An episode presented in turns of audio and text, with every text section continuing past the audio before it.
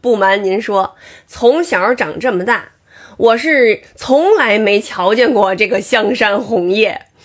这个香山呢，我是去过，我这个也不是没去对这个山头啊，还是这个去的时候不对。反正就是咱在明信片上印的那种，还有就是那摄影作品里的那种漫山遍野的那个红叶，我是从来就没 瞧见过。香山的这个红叶呢，它是一种枫叶，就是一种枫树啊，有诗为证，就是那个啊，当红叶疯了的时候，你听过吗？好像那个柿子树的叶儿也变红吧？好好多树的树叶好像到了秋天都变红，但是香山那种枫叶吧，它是这个形的，就是这个五角星那个形的，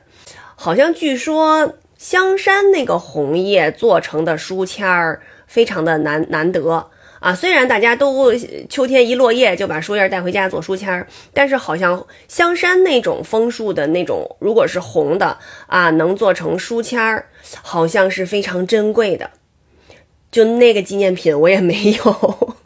但是我去过那个香山的那个樱桃沟生物课，呃，老师带我们去那个樱桃沟。找过那个草履虫，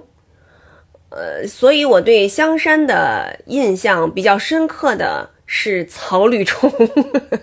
您各位如果要是有到过香山，呃，看过这个红叶疯了的这个景象的，呃，您是不是能给我们分享一下，到底怎么样才能看到这种盛况呢？